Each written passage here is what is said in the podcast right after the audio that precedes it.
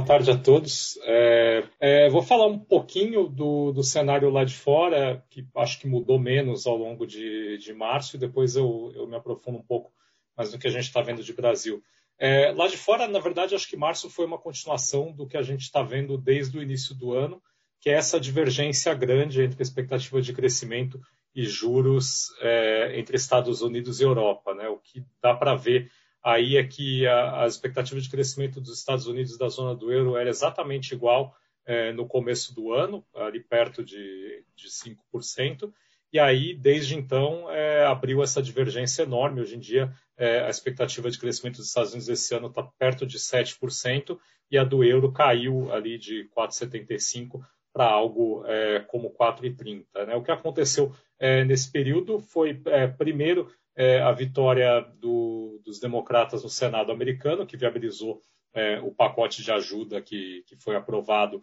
é, por lá, e, tá, e, acho que é o principal motivo é, por trás dessas é, revisões de expectativa. E, além disso, o ritmo de vacinação que surpreendeu é, positivamente na Europa, negativamente no. Desculpa, surpreendeu positivamente nos Estados Unidos, negativamente na Europa, e está levando a expectativas de, de reabertura mais acelerada nos Estados Unidos, enquanto a Europa ainda está é, lidando com, com, uma nova onda e ainda com dificuldades de acelerar é, essa vacinação. É, com isso, é, as taxas de juros abriram muito mais é, nos Estados Unidos do que na Europa, dá para ver isso desse gráfico é, do juro americano contra o juro da, da Alemanha, e isso tem levado a um ambiente mais favorável para o dólar do que se imaginava é, na virada do ano. Né? Então, os Estados Unidos têm a favor o diferencial de crescimento, tem a favor é, o diferencial de juros, e isso tem levado é, a um dólar mais forte, é, tanto contra é, os outros desenvolvidos quanto é, contra outros emergentes do que se imaginava no consenso da virada do ano, que a gente ia ter um ano de, de dólar fraco. Né? Isso não é novidade, ao longo de março isso se aprofundou um pouco, né? O, os Estados Unidos é, agora criaram a possibilidade de fazer um pacote de infraestrutura, a vacinação seguiu acelerando por lá e pedalando na Europa, então isso só é, confirmou a tendência que a gente vinha vendo é, desde o início do ano. É, pode ser que isso esteja perto de um esgotamento. Né? Tem uma expectativa grande de que a Europa consiga finalmente acelerar a vacinação agora no segundo trimestre. No final desse trimestre também é, deve começar a entrar o dinheiro do Fundo de Recuperação é, da Europa, que é bem menor do que o dinheiro é, dos Estados Unidos, mas é bem relevante, sobretudo, dos países da periferia, enquanto no caso dos Estados Unidos, é, esse pacote novo de infraestrutura ainda deve demorar para ser discutido no Congresso. A gente está vendo é, isso eventualmente só ser votado é, perto do mais perto do final do ano, no terceiro ou no quarto tri. Então, se, se as coisas é, evoluírem assim agora no começo do, do segundo tri, a gente vê é, esse pacote da Europa andar e a vacinação andar, pode ser que esses fatores que levaram até agora a um dólar mais forte comecem a, a ser amenizados e a gente tem um ambiente mais é, de dólar fraco que ajudaria também, entre outras coisas, as moedas de emergente, mas por enquanto é, o que a gente viu no, no primeiro trimestre, de novo contra é, o que todo mundo imaginava na virada do ano, foi um ambiente muito é, favorável a, aos Estados Unidos e, por consequência, ao fortalecimento do dólar. Aqui no, no Brasil, é, em março, de novo, a gente voltou é, ao tema da pandemia dominando o noticiário e, evidentemente, influenciando os preços de mercado, é, a gente tem pouca pretensão de, de prever timing é, de pandemia, ou a gente, é, evidentemente, não toma é, posição baseado nisso, mas só queria deixar aí algumas coisas que a gente está olhando, sugerindo que talvez é, a gente esteja próximo ao, ao pico é, dessa onda de, de, mortes e contaminação por Covid, que daqui para frente, agora no, entrando no segundo trimestre, a gente veja algum alívio nessa história. Né? A primeira coisa que eu, que eu gosto de, de olhar e compartilhar é, é comparar é, essas ondas como foram, para pegar dois casos, daria para pegar muitos outros, mas eu gosto desses que eles são é, relativamente próximos da gente, é, tanto geograficamente quanto é, em termos de, de controle e, e, mitigação da pandemia. Né? É, essas últimas ondas do, dos Estados Unidos e do México, E aí a gente nota duas coisas. Né? Primeiro que elas são muito coincidentes. Né? Elas começaram é, mais ou menos na mesma época e elas tiveram pico mais ou menos na mesma época e depois desse pico elas caíram é, mais ou menos com, no mesmo período de tempo. É, e o que eu é, noto aí é que elas não dependeram é, necessariamente do ritmo de vacinação. Né? Nesse período, é, do, do, desde 27 de janeiro, que foi o pico mais ou menos é, para os dois casos. O México, se vocês olhem no gráfico, tem um, um, outro pico, mas isso é dado que entrou atrasado depois, então provavelmente a partir é, desse 27 de janeiro as coisas já estavam melhorando por lá. Os Estados Unidos vacinaram 26% da população, o México um pouco menos de 6%, e as duas ondas caíram iguais. Né? Então, acho que é, essa, essa dinâmica de, de onda de contaminação piora nos dados e depois melhora, é, num primeiro momento ela depende pouco da vacinação. De, depois, evidentemente, quando a vacina começa a ser mais disseminada é, e a fazer efeito, como a gente está vendo agora é, em Israel, começando a ver é, no Reino Unido, a vacinação passa sim a ser dominante. Mas a, a pandemia, acho que ela tem um, um ciclo de, de contaminação e, e isso começar a espalhar na população e depois a população começar mais a se cuidar, ter restrições, isso gerar um, um refluxo que ele é meio é, no primeiro momento, independente da vacinação. Acho que isso valeu é, para o caso dos Estados Unidos e do México e acho que ele também é, vai valer para o caso do Brasil. É, olhando para o Brasil, a gente está vendo aqui a vacinação é, avançar, mas ainda devagar. Acho que ainda não tem número de gente vacinada é, para fazer diferença no macro, mas a gente tem um caso paradigmático que foi o caso do Amazonas no início do ano, que foi uma onda também provavelmente causada por uma variante nova combinada com mais gente se movimentando. Ela foi muito pouco é, mitigada, o governo teve é, pouco sucesso em tentar fazer as pessoas pararem é, de circular e ela passou é, por si só, é, sem, é, como eu falei, grandes efeitos de vacinação ou de mitigação. aí eu botei essa onda do, do Amazonas comparada com outras ondas de outros estados. Né? Então, o dia zero é quando essas mortes diárias passaram de 5 por milhão de habitantes, e aí a gente vai contando é, o tempo em função disso. Como, como Manaus foi, é, o, a, Amazonas, Manaus foi é, o primeiro caso disso é, no Brasil este ano, acho que ele serve é, como uma régua, evidentemente não dá para fazer uma previsão, não dá para cravar, mas dá para imaginar que se é, as coisas nos outros estados seguirem a mesma dinâmica, que é,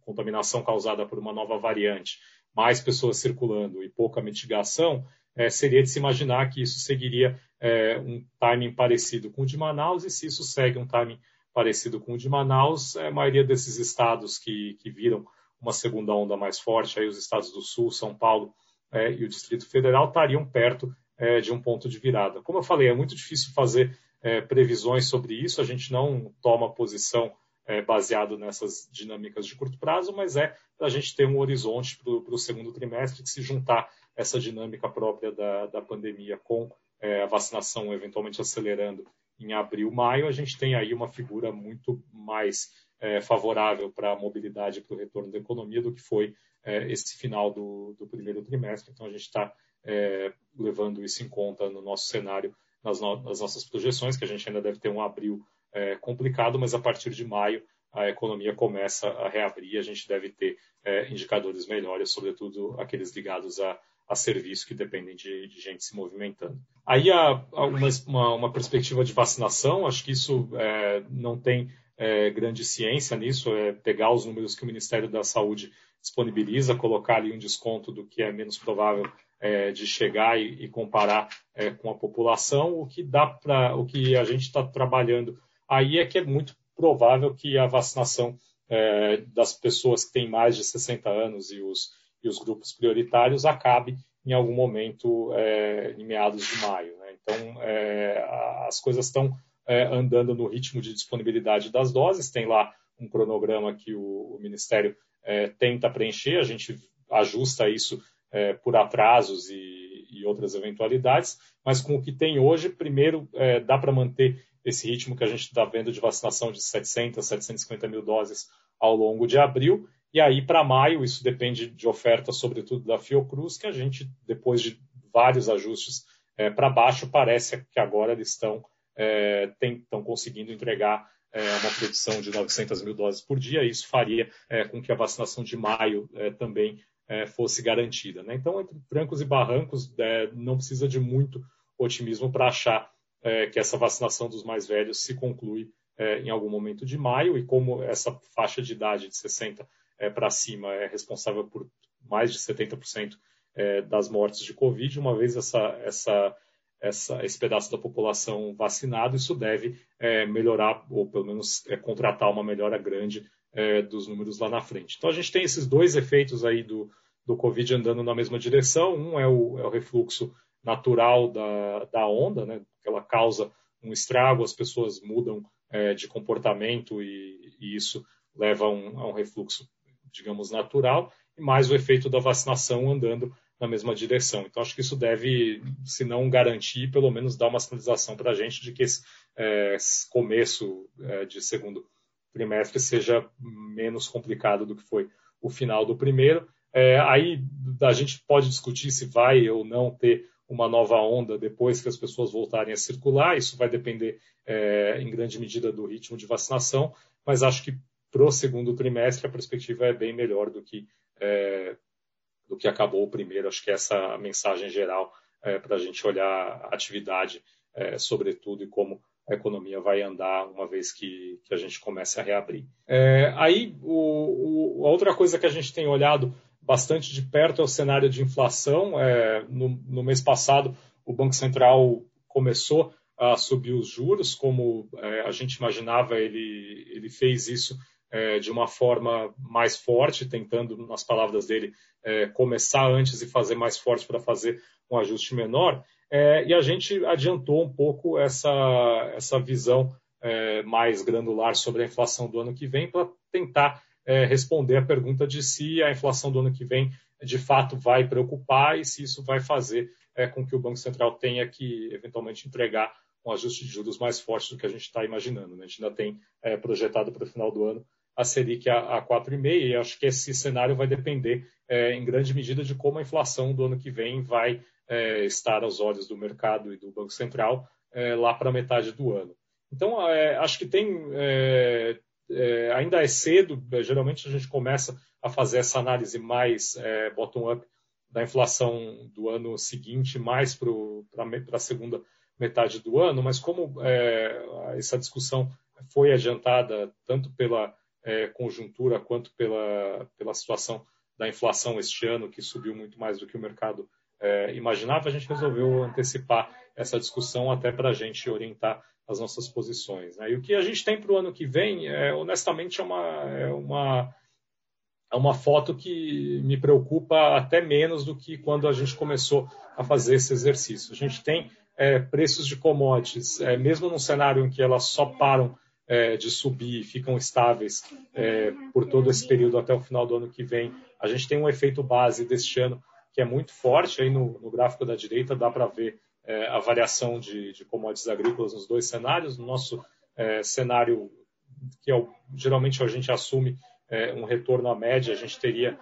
preço de commodities caindo 20% em algum momento no início do ano que vem, fechando o ano é, perto de 10% de queda, mas mesmo no cenário é, em que só para de subir, a gente vê que essa, essa inflação de alimentos que a gente está vendo agora causada em grande medida pela, pelas commodities, ela vai arrefecendo progressivamente é, ao longo deste ano e ela chega é, no ano que vem perto de zero. Né? Isso é uma, uma construção, é, é uma consequência meio óbvia da, da construção. Se você para de, de subir o preço em algum momento, a inflação vai para zero, mas que, como a gente está muito é, contaminado por essa discussão de preços que é, só sobem, às vezes é, é bom colocar é, isso em perspectiva e ver é, o quanto isso impacta o cenário. A mesma coisa vale para combustíveis, que é outro item que tem subido muito e tem um peso relevante no, no IPCA. Aí a gente também coloca dois cenários, um cenário é, que é o nosso cenário base, que é com câmbio apreciando, e um cenário com câmbio constante. Nos dois casos a gente vê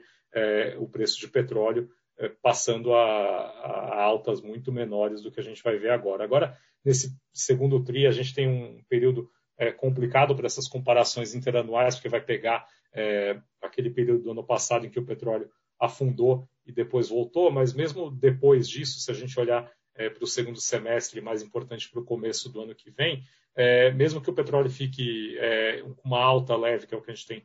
no cenário base e com o câmbio ou parado ou apreciando, a gente tem um cenário muito distinto desse do que a gente está vendo agora no começo do ano. Então, provavelmente no ano que vem, esse efeito base, partir de uma, de uma base alta, vai fazer com que a inflação de combustíveis seja menos, bem menos problemática do que a gente está vendo neste início de ano. Se a gente juntar tudo isso e, e as outras premissas, a gente tem é, esses cenários que a gente está apresentando aí. Né? Não vou gastar muito tempo é, linha por linha, mas só para a gente ter é, os números na cabeça, é, esse cenário base que a gente está colocando para 22, é, da inflação a 3,9, é um cenário é, de preços de commodities em reais estáveis. Então, é, um cenário que os preços ficam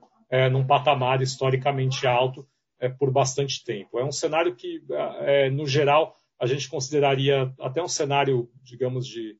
estresse, mas a gente está sendo conservador nisso para tentar é, chegar numa inflação do ano que vem é, alta, para tentar forçar o argumento de, é, beleza, se tudo continuar é, como está, que é um, um, um, cenário bem atípico, não tiver volta nenhuma de, de preço de commodity, que é o que geralmente acontece, quanto seria a inflação do ano que vem e quanto o Banco Central precisaria é, subir os juros para fazer com que essa inflação é, chegue na meta. Então, mesmo nesse cenário, a inflação do ano que vem ficaria um pouco acima da meta, nesse 3,9, mas não parece ser é, algo que preocupa. E esse cenário do meio, que é um cenário, é, entre aspas, de, baixo, de baixa, seria um cenário de commodities ao longo de dois anos, no caso de agrícolas, voltando é, para uma média histórica. Do, do, caso do petróleo, é o mesmo cenário de, de barril é, que a gente tem a 75 dólares no, no final deste ano, mas com é, o câmbio se apreciando é, ao longo deste ano e, e, também no ano que vem. Então, não é um cenário, é, para resumir, de inflação no ano que vem que preocupa é, muito a gente. Ele reforçou é, a nossa convicção de que o Banco Central, levando tudo em conta, vai fazer esse ajuste da, da taxa Selic em duas etapas, eventualmente levar a Selic até o final deste ano para o patamar de zero em termos reais, isso significaria a Selic a 4,5 ou 5, dependendo de como é, for a inflação este ano, e aí ele pararia é, para olhar com um cenário é, de inflação do ano que vem ainda relativamente tranquilo e faria o resto do, do ajuste ao longo de 22. Acho que esse é o cenário é, base que a gente está trabalhando, é o cenário é, que talvez seja o mais importante para como a gente tem é, posicionado o fundo.